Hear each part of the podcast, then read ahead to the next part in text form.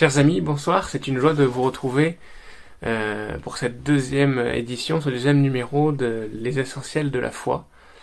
Et, euh, vraiment, nous, avons passé de bons moments la semaine dernière à, commencer à lancer euh, ce format. Et euh, c'était un plaisir de, le faire, de, recevoir aussi les, questions qui, ont été posées. On, a, avec des, d'autres des, pasteurs, réfléchi à, vos questions et je viens vers vous pour euh, d'abord répondre aux questions de la semaine précédente. C'est un peu le fonctionnement qu'on a voulu mettre en place, de, de, récolter vos questions et puis de prendre quelques minutes dans la, dans la semaine suivante pour y répondre. Alors euh, j'ai noté euh, principalement deux questions qui nous ont été posées. Une question plus pratique euh, qui était mais comment faire finalement pour, euh, pour euh, faire de ce temps de confinement un temps où on peut développer sa piété personnelle? Euh, c'est une excellente question.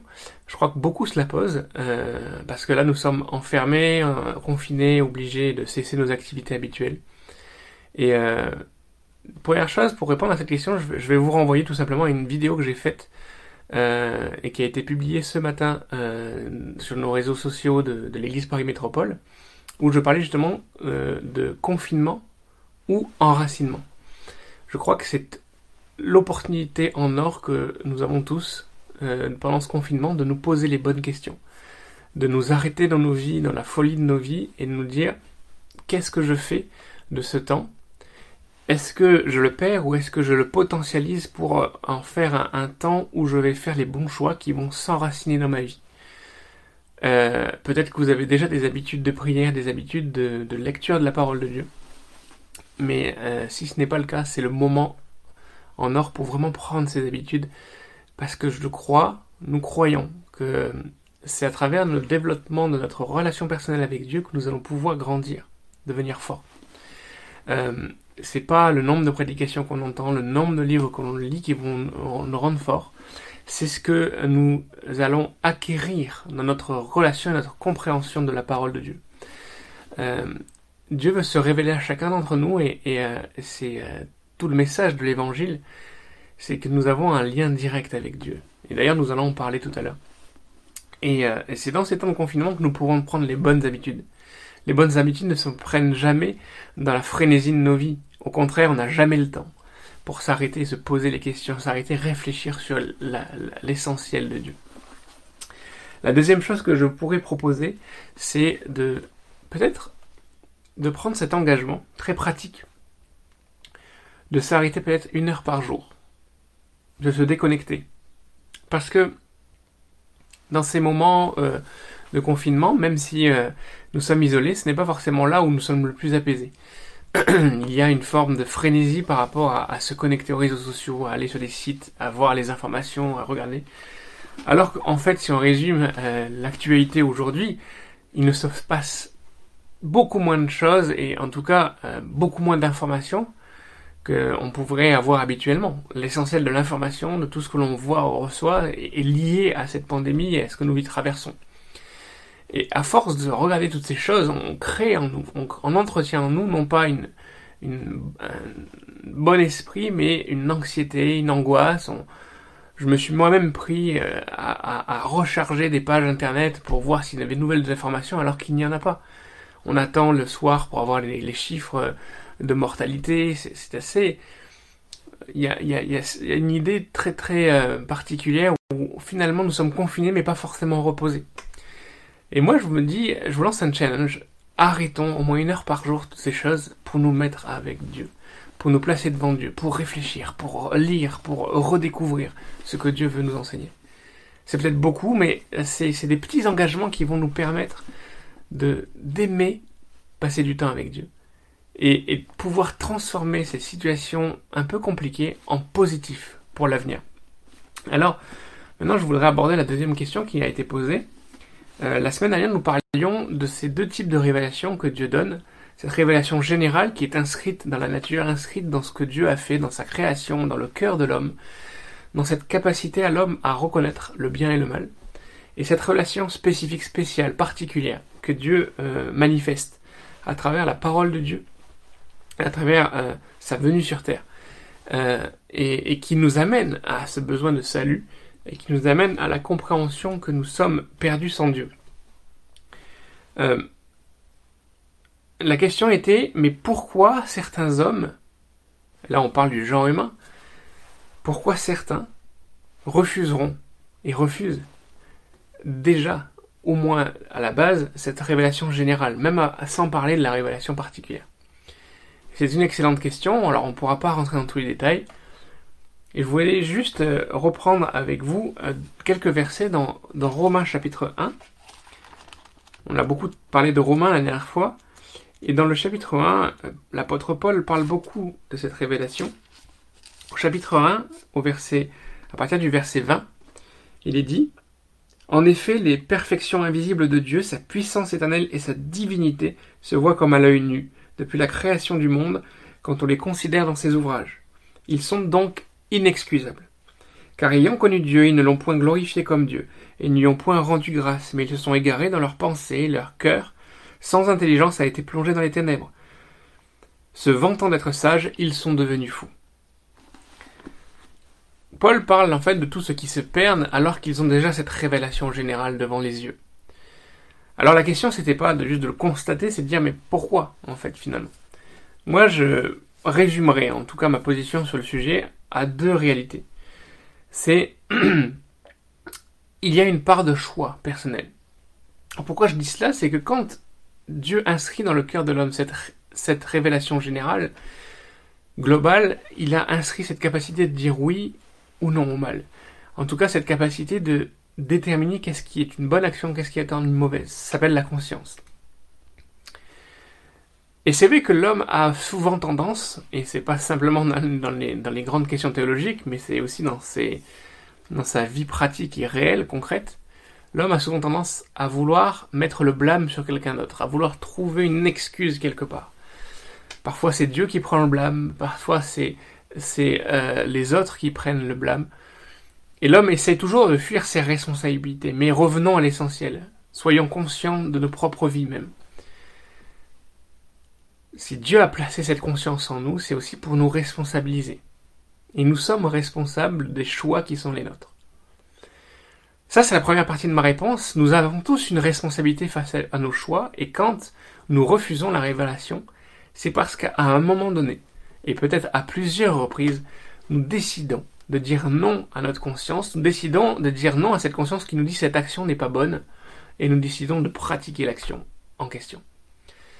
Ça, c'est une première chose. La deuxième chose, c'est qu'il y a une forme de conséquence au péché.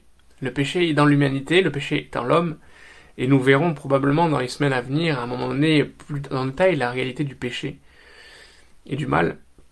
Mais euh, nous sommes à la fois responsables de ce qui nous arrive, mais nous sommes aussi le fruit des conséquences de, certains qui ont pris des décisions avant nous. De même que si vous êtes parent, vous allez devenir un exemple, vous allez devenir un modèle pour euh, un enfant ou plusieurs enfants, et, ces choix vont être influencés par ce que vous serez. De même, nous sommes aussi influencés par tout ce qui s'est passé avant nous. Nous n'arrivons pas sur la terre, sur une terre vierge de tout mal, nous n'arrivons pas devant le monde et sa révélation générale en disant je suis le premier à être là et je suis totalement euh, seul à prendre une décision. Il y a aussi une part de conséquences, d'accumulation de conséquences sur l'histoire de l'humanité. Et quelque part, ce que nous vivons aujourd'hui, la société telle qu'elle est, aujourd'hui, est une forme de conséquence d'une évolution de, de choix multiples.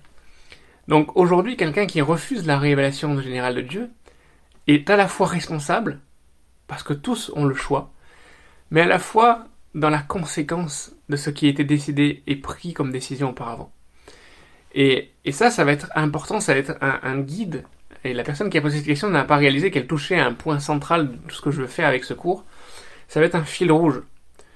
De voir aussi que dans nos esprits, dans notre culture, dans ce que nous vivons, ne croyons pas que nous sommes totalement libres parce que nous sommes aussi les descendants d'une philosophie. Nous sommes euh, les conséquences de choix qui nous ont précédés. Aujourd'hui, s'il y a aussi peu de, personnes qui croient en Dieu dans notre pays, c'est aussi parce que nous sommes la, conséquence de ce qui a été enseigné pendant des dizaines, des dizaines d'années, voire des siècles. Aujourd'hui, si nous parlons des Français, évidemment, nous ne sommes pas euh, sur le même pied d'égalité par rapport à Dieu que d'autres peuples qui ont cette habitude de parler de Dieu et de croire en Dieu. Alors ça ne veut pas dire que nous sommes désavantagés, c'est simplement que nous vivons, nous vivons aussi les conséquences de ce qui nous ont précédés. Et c'est là, c'est pour ça qu'il est important de, de relever ce défi, de s'arrêter nous-mêmes dans nos vies et de dire voilà, qu'est-ce que la Bible peut nous dire pour que je puisse revenir en arrière sur toutes ces conséquences, les casser et venir dans une relation avec Dieu qui est pure et sainte.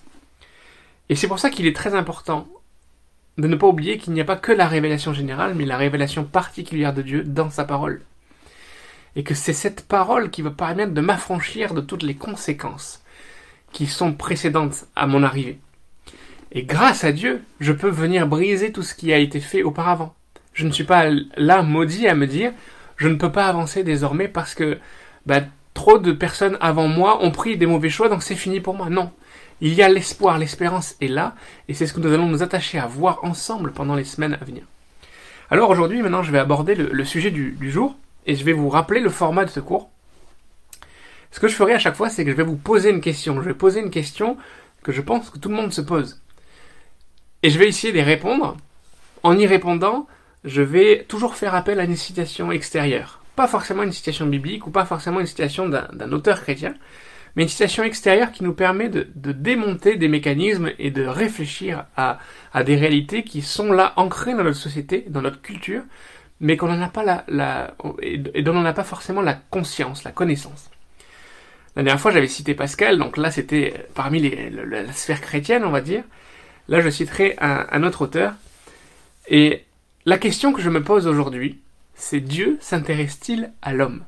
Dieu s'intéresse-t-il à l'homme? Est-ce que Dieu porte un intérêt à ce qui se passe sur la terre? À ce qui se passe euh, pour l'homme? Alors, je ne vais pas répondre tout de suite, mais pour répondre à cette question, je vais faire appel à deux concepts, deux petits concepts. Ça toujours un petit peu comme cela que je vais construire mon cours. Des petits concepts théologiques, mais sans faire de la théologie, avec les mots simples de notre vie, essayer de comprendre qu'est-ce qui se trame derrière euh, toute la pensée biblique. Je vais utiliser aujourd'hui deux concepts qu'on appelle le, euh, des termes qu'on appelle donc la transcendance d'un côté et l'immanence de l'autre. Transcendance et immanence. Alors pour faire le être très clair et honnête avec vous, ce n'est pas des termes que vous allez trouver dans la Bible en tant que tels. Et ça, ça permet de faire un point. Euh, souvent, parfois en tout cas, les chrétiens sont un peu frileux par rapport à la théologie parce qu'ils disent mais ces termes-là, cette, cette manière de dire n'est pas dans la Bible. Mais en fait, nous sommes des êtres humains limités, et pour pouvoir expliquer des choses, nous avons créé des termes, nous avons utilisé des mots, des concepts qui permettent de mettre des mots sur des choses, et, parfois nous utilisons des mots extérieurs à la Bible pour essayer d'expliquer, de, comprendre qu'est-ce qu'il y a derrière. Donc n'ayons pas peur des termes un petit peu philosophiques, un petit peu théologiques. En tant que tels, ils ne sont pas plus importants que d'autres termes, mais ils expriment des réalités qui sont importantes. Ces réalités d'immanence et de transcendance sont présentes dans la parole de Dieu et sont essentielles pour comprendre qu'est-ce que Dieu veut par rapport à l'homme. Alors je vais commencer par cette citation assez connue euh, d'un auteur français, d'un philosophe français, Albert Camus, euh, que l'on trouve dans, dans son livre L'homme révolté. Il dit L'avenir est la seule transcendance des hommes sans Dieu.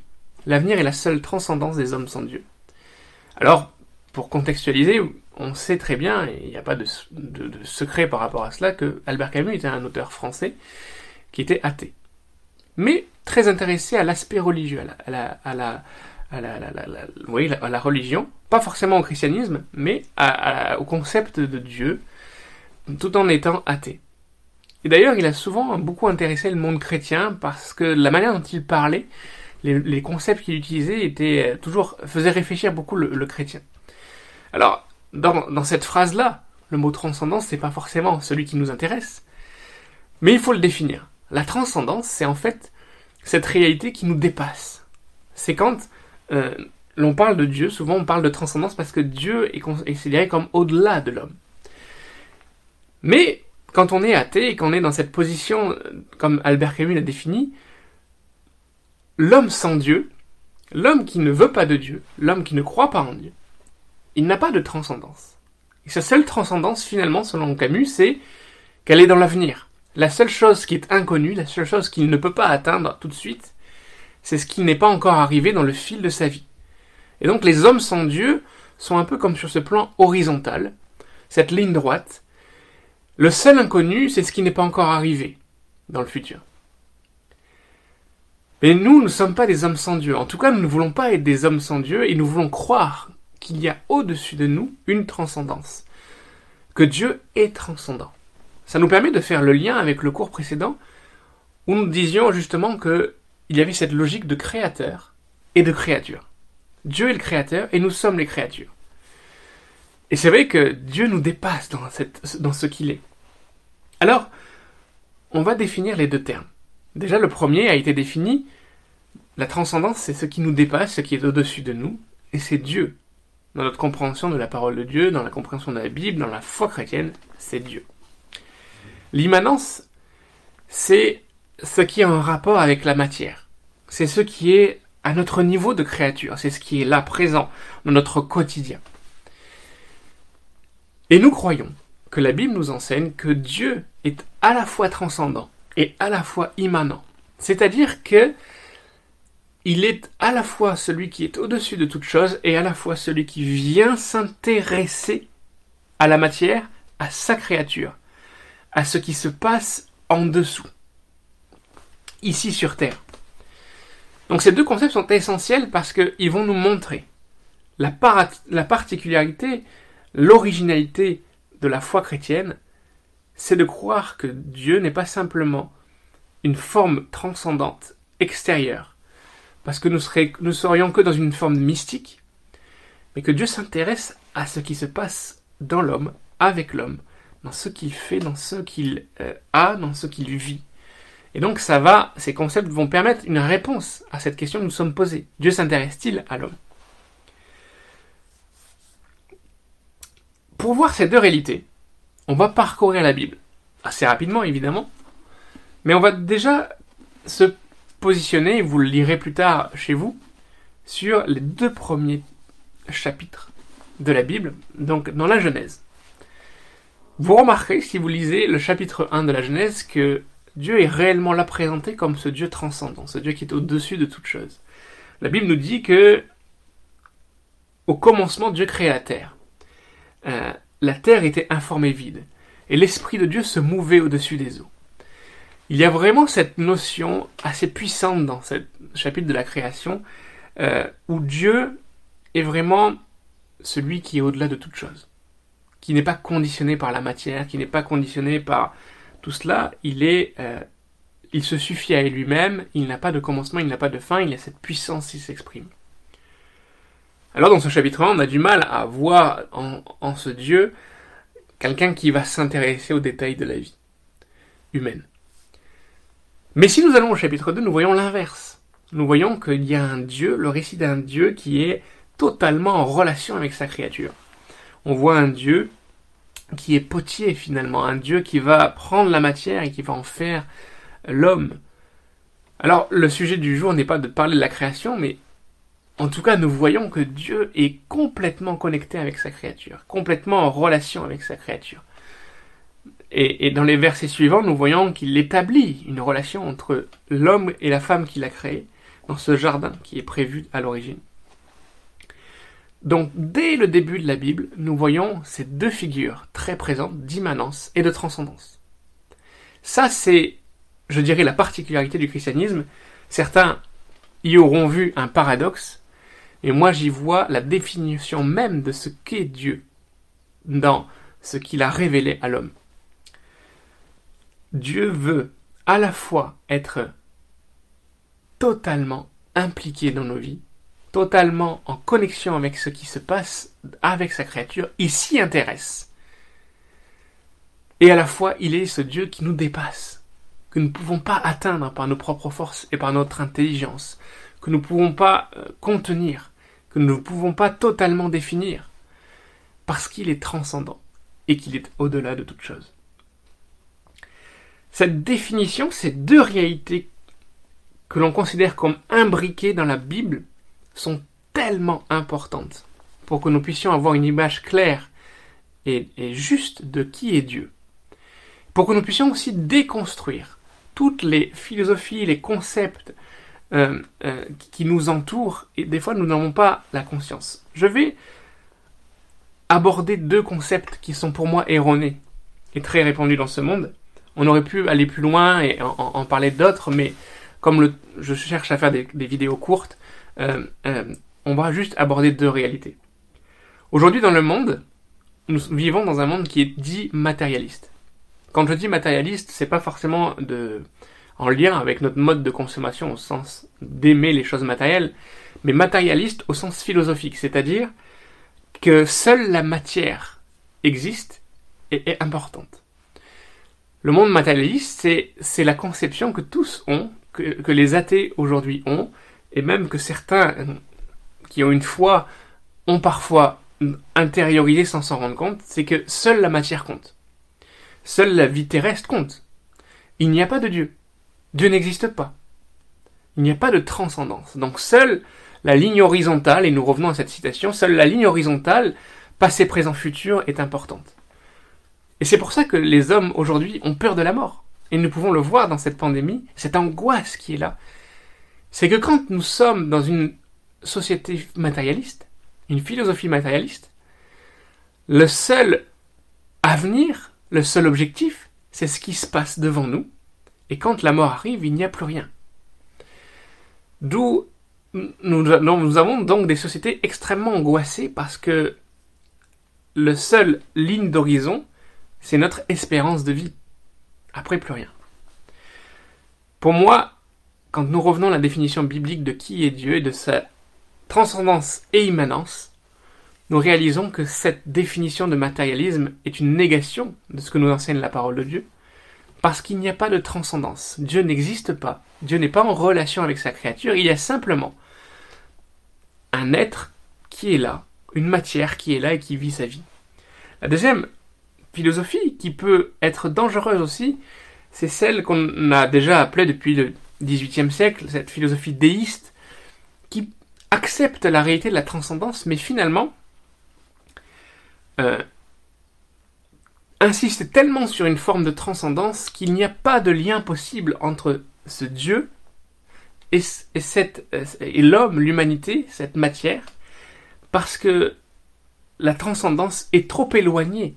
Et donc il ne peut pas y avoir d'immanence avec cette créature terrestre, cette matière sur la Terre.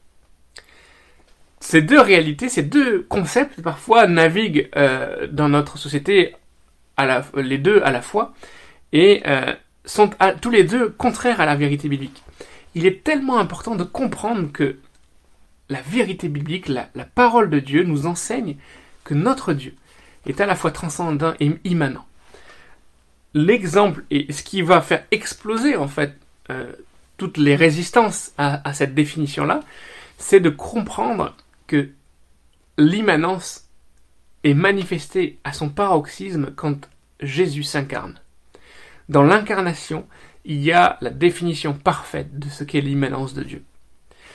Dans les textes précédents que vous pourrez trouver, vous pouvez lire de Genèse à, à, à, Malachie, vous pouvez lire et vous allez voir de l'immanence régulièrement. Vous allez voir que Dieu s'intéresse à l'homme, que Dieu se manifeste dans la vie des hommes, que Dieu fait des miracles, que Dieu fait plein de choses. Mais le paroxysme de l'immanence, ça va être quand Dieu décide de pourvoir au salut de l'humanité à travers l'incarnation de Jésus.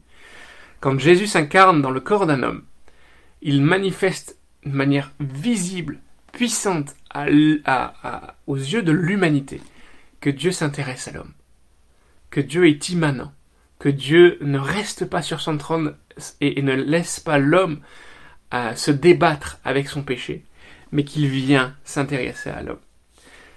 Jésus-Christ est venu sur cette terre, il est venu pour sauver l'humanité, il est mort, ressuscité à la croix. Et son immanence demeure. C'est-à-dire qu'il n'est pas simplement incarné pendant 33 ans, ressuscité puis il s'en va au ciel, et l'immanence cesse. Non. La Bible nous enseigne justement que cette immanence demeure parce que Jésus nous dit qu'à travers son sacrifice, nous avons la bénédiction. Nous avons la guérison. Nous avons la capacité de venir vers Dieu et de prier Dieu afin qu'il réponde à nos prières. La prière est en fait l'exercice pratique quand nous comprenons que Dieu est immanent et s'intéresse à nos vies. Parce que Dieu s'intéresse à nos vies, nous prions Dieu et nous lui déchargeons tous nos fardeaux. Et nous disons, voilà ce qui est mon problème, voilà ce qui est ma situation, j'ai besoin de toi. Et j'ai besoin de toi et je suis sûr que tu vas répondre à mon besoin. C'est ce que Jésus a enseigné de faire et c'est ce que nous faisons en priant. Nous faisons sans nous, nous rendre compte, nous faisons ce qui est en fait l'entretien de notre relation avec Dieu. Et nous devenons de, ces pratiquants de l'immanence de Dieu. En fait, sans le savoir, nous savons déjà et nous avons déjà la réponse à cette question. Dieu s'intéresse-t-il à l'homme? Oui, Dieu s'intéresse à l'homme.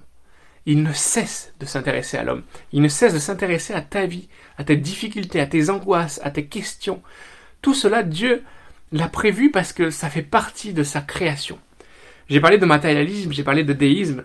Et en fait, si nous pouvions avoir un schéma, c'est qu'il manque dans ces deux définitions une réalité. Dans le matérialisme, il manque Dieu. Il y a la matière qui pense être seule et il n'y a pas Dieu qui est au-dessus. Dans le déisme, il y a la matière qui est là, il y a Dieu qui y a, mais il n'y a pas de relation entre les deux.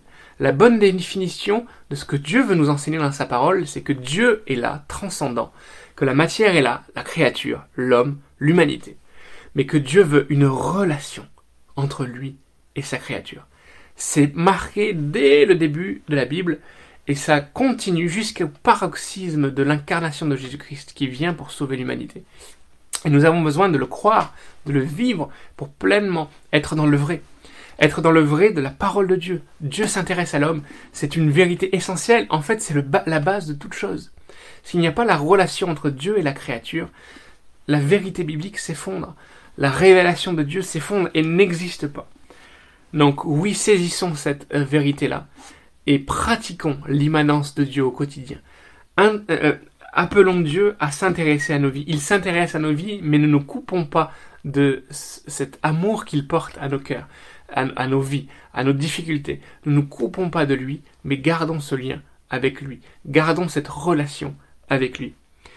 J'ai envie de vous laisser une lecture, et c'est un peu le principe de cet enseignement, pour que d'ici la, la semaine prochaine, vous puissiez bien vous imprégner de, de ces réalités-là. Je vous invite à lire trois chapitres de la Genèse chaque jour. De faire une lecture de Genèse 1 à Genèse 22, parce que ça va vous permettre de voir à la fois ce Dieu transcendant, ce Dieu immanent. Vous allez voir ce Dieu créateur, ce Dieu qui est au-dessus de toute chose, et ce Dieu qui s'intéresse. Ce Dieu qui s'intéresse. Il s'intéresse à l'humanité. Il, va le faire à travers Noé. Il euh, s'intéresse à l'humanité. Il va le faire à travers Abraham. Et en suivant l'histoire d'Abraham, vous allez voir combien Dieu est à la fois un Dieu puissant et un Dieu qui s'intéresse. Un Dieu qui veut cette relation parce que nous voyons que Abraham parlait avec Dieu, priait Dieu, voyait Dieu agir dans sa vie.